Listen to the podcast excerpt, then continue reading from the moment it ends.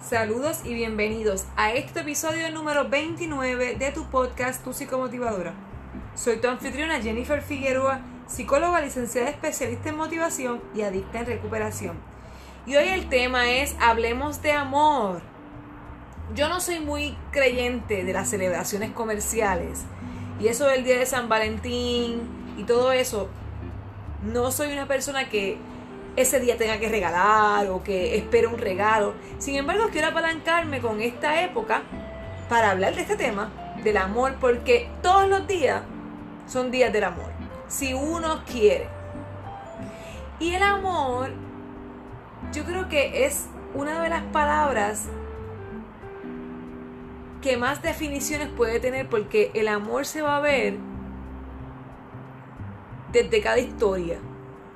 Me explico, o sea, el concepto de amor es muy individual porque no todos vemos el amor de la misma forma.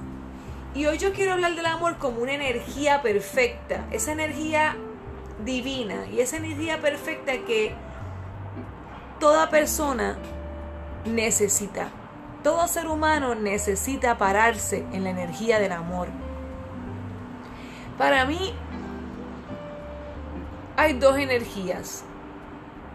La energía del amor, que es esa energía elevada, perfecta, liberadora, y la energía del miedo, que es esa energía densa, una energía baja, esclavizante, perturbadora.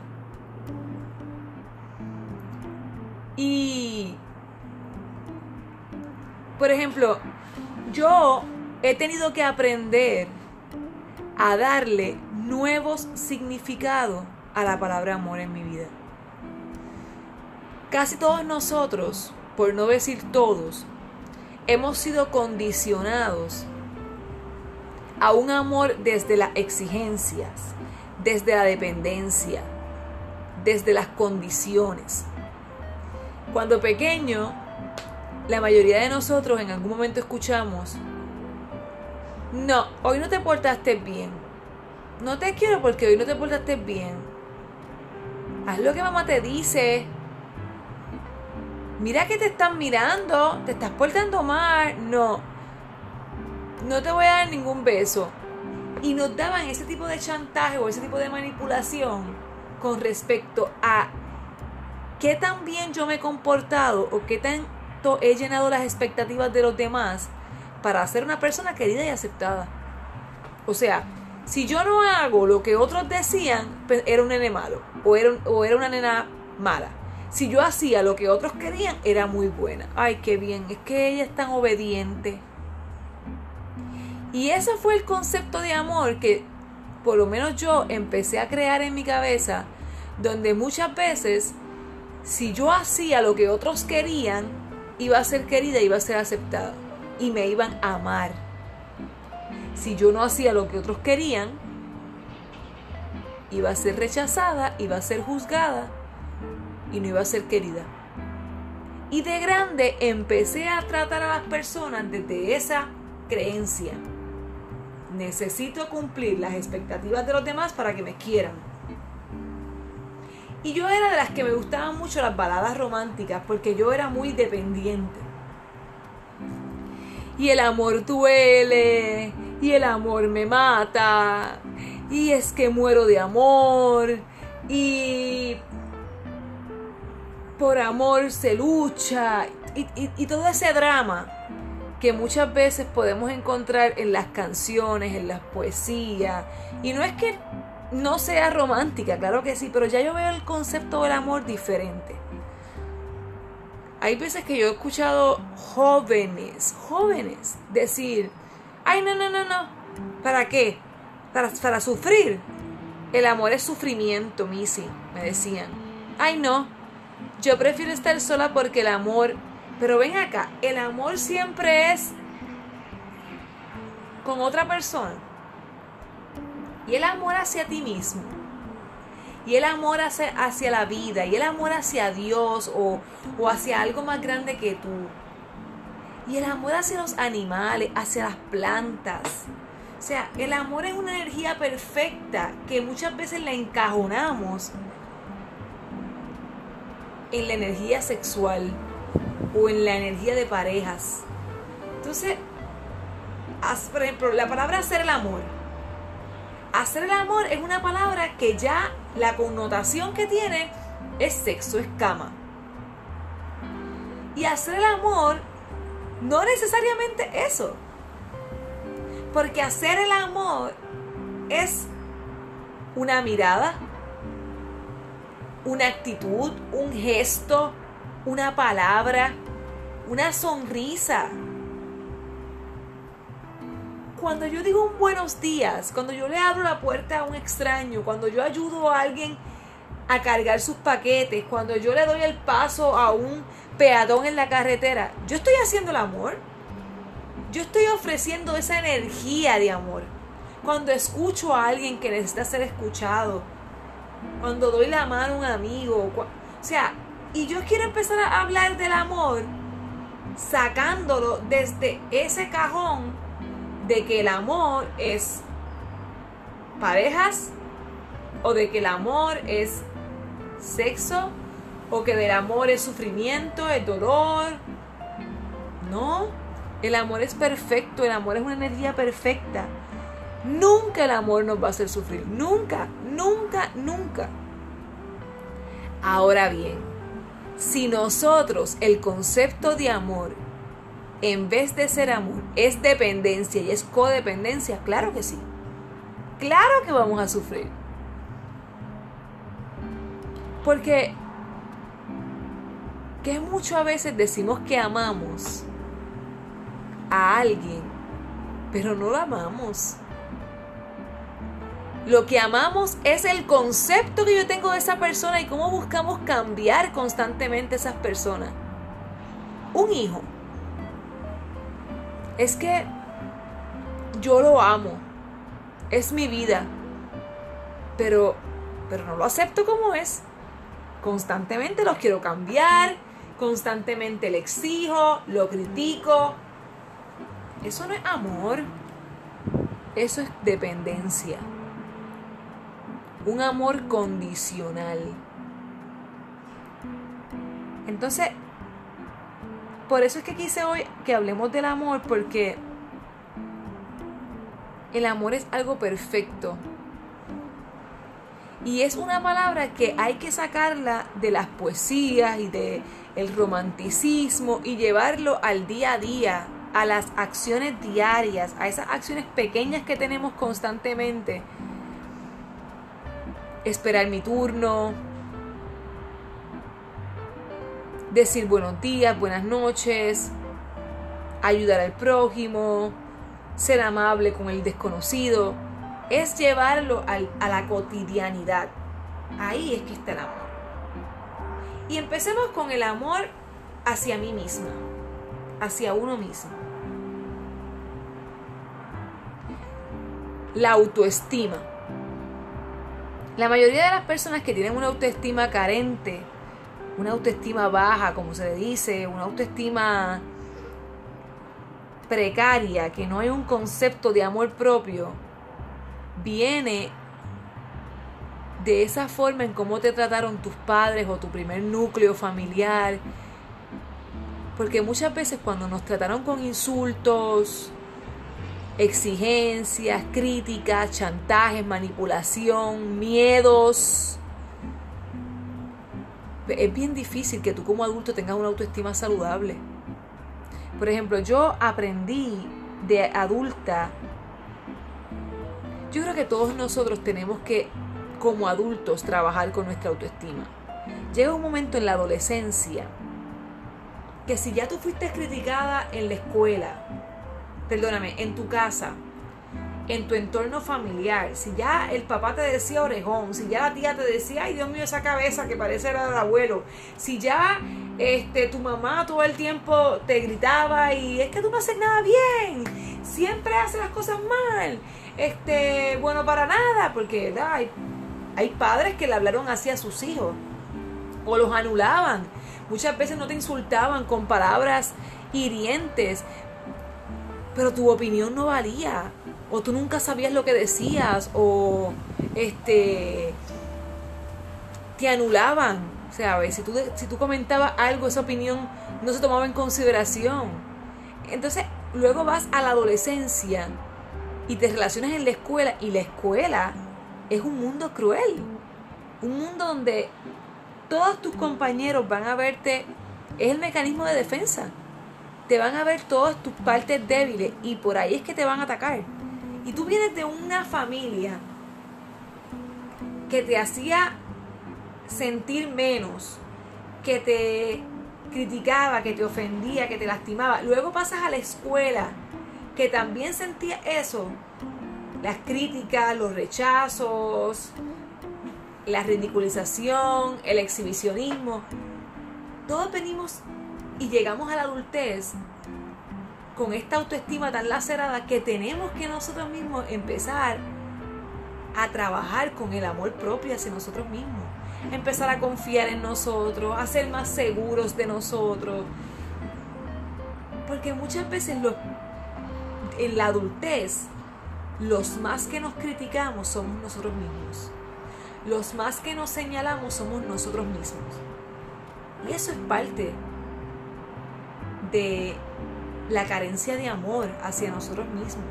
Ese perfeccionismo porque necesitamos ser perfectos y cumplir todas las expectativas de la sociedad y cumplir todas las expectativas de la familia y cumplir todas las expectativas de la pareja. Esas exigencias. Vivimos en un mundo donde ahora mismo todos tenemos extremadas exigencias. Algunos tienen muchas exigencias económicas, otros tienen muchas exigencias en la, en la relación de pareja, otros tienen muchas exigencias a nivel familiar, a nivel laboral, a nivel educativo. No sé, y la autoestima es parte del amor que nos tenemos a nosotros mismos y por eso hoy en día estamos siendo tan infelices. Por eso hoy en día estamos llenando todos todas nuestras carencias con cosas materiales. Y llenamos y compramos y compramos y compramos y compramos y nada nos es suficiente. Y es parte de ese vacío. Porque no nos sentimos a gusto con nosotros mismos. Y ahí es que viene el amor. El amor hacia nosotros mismos. Entonces, otro tipo de amor, el amor hacia la pareja. Vamos a hablar de, de, de tres tipos de amor que existen. El primero es el amor físico. Y el amor físico, pues, es obvio. Ese, ese instinto biológico. Esa, esa forma que nosotros tenemos, que venimos cargados y y empaquetados con eso para poder satisfacer ese instinto sexual y poder procrearnos. ¿Verdad?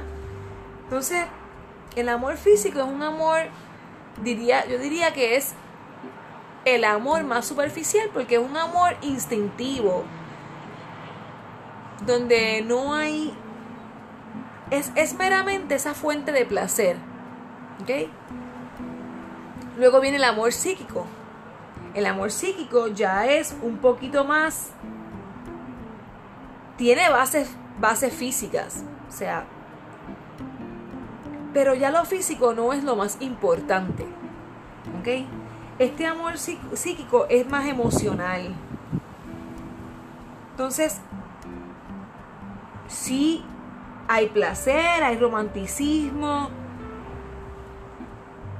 Sin embargo, tú amas al ser amado, a la persona, por quien es capaz de ser.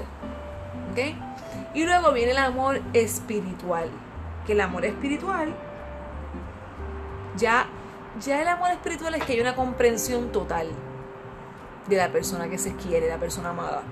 Ya tú aceptas a esa persona sin exigencia, ya tú das sin esperar nada a cambio este amor puede estar en los padres, con los hijos, en los amigos, los abuelos. O sea, este amor es como más, más duradero. Es un amor que, que hay un compromiso profundo, ¿ok? No es un amor obligatorio, no se puede romper, no hay distancia que lo rompa. Es un amor que a pesar de que haya una distancia se puede, se puede engrandecer. Y por ejemplo, yo me daba cuenta que yo había pasado, obviamente, con mi papá y mi mamá sí, y mi hermana sí he tenido un amor espiritual, que lo he aprendido, porque yo antes amaba a mis papás con condiciones, y los amaba todo el tiempo criticándolos, y los amaba todo el tiempo juzgándolos, y eso no era amor, porque no me amaba a mí tampoco, porque yo no me aceptaba. Y desde que yo empecé ese proceso de aceptarme y de trabajar con mi yo interior y trabajar conmigo, yo he podido relacionarme mejor con la vida, relacionarme mejor con los demás. O sea, no soy perfecta, porque, por ejemplo, con mi pareja, todavía hay momentos en que yo quiero cambiar a mi pareja. Todavía hay momentos en que yo quiero, quisiera borrarle sus defectos, lo que yo considero que son sus defectos, y hacerlo perfecto como yo quiero. Pero eso no es un amor. Cada vez que yo caigo en esa, en esa postura me doy cuenta y digo, para, para, para. Jennifer, ¿qué es el amor? Y no es que yo te esté diciendo que el amor es que voy a aguantar y voy a permitir que los demás me hagan daño, yo me voy a quedar ahí tranquila. No, no, no, no, no, eso no es. Pero el amor es una forma, es una energía donde yo voy a dar sin esperar nada a cambio. Por ejemplo, cuando mi pareja tiene esas cosas que a mí a lo mejor no me gustan mucho, yo me siento aparte conmigo y digo, enfócate en las cosas que tiene maravillosas. Él es así, Jennifer, son culturas diferentes, son, son historias diferentes. Tú también tienes cosas que a lo mejor no son tan agradables convivir con ella. Y empiezo a enfocarme en lo en sus virtudes. Y ahí empiezo a generar y a enfocarme en esa energía de amor. Porque antes, cuando yo era más inmadura, yo recuerdo que yo empezaba a ver un defecto y ya, eso me bastaba para, ay no, esta persona a mí no me conviene, esta amiga a mí no me conviene, este amigo a mí no me... No, yo me, yo me tengo que alejar. Porque yo siempre estaba enfocada en lo superficial. Yo no podía amar a la gente como era. Yo no podía aceptar a las personas como eran porque no me aceptaba yo. Entonces, ¿cómo yo voy a aceptar a otros si no me acepto a mí mismo? No podemos dar lo que no tenemos. Y por eso amamos dependiendo. Por eso es que para algunos el amor son celos, para otros el amor es privación, para otros el amor es este hacer lo que el otro quiera, para otros el amor es eh, peleas. O sea, yo he escuchado que hay personas que creen que porque la persona no le pelea, eso es que no me quiere. Porque tú no me estás celando. Si tú no me celas, tú no me quieres. Porque, ay, sí, es que me encanta que me cele porque eso me demuestra que me quiere. ¿Qué es eso? Si los celos son inseguridad, los celos no, los celos no son amor. El amor es una energía perfecta, es una energía de liberación, es una energía de, de comprensión, de empatía, de, de aceptación. Ahora bien, la energía del miedo es una energía de celos, de privación, de control, de manipulación, claro que sí.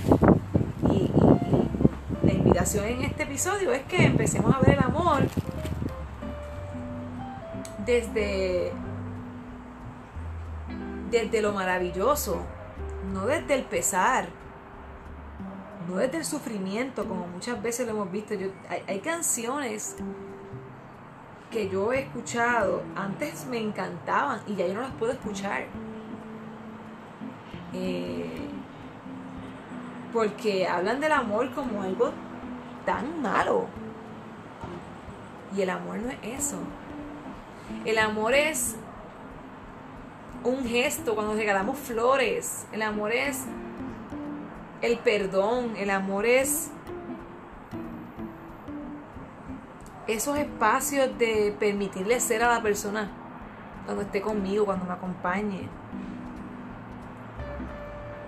Y en estos días que estamos viendo todo rojo y todo rosita en la carretera, es preguntarnos, ¿qué tanto vivo desde el amor? ¿Cuál es mi concepto de amor? ¿Qué, es para mí el amor? Y empezar a, a ser introspectivos con, con respecto al amor. ¿Cómo yo le demuestro amor a los seres que quiero? ¿Cómo yo me demuestro amor a mí misma?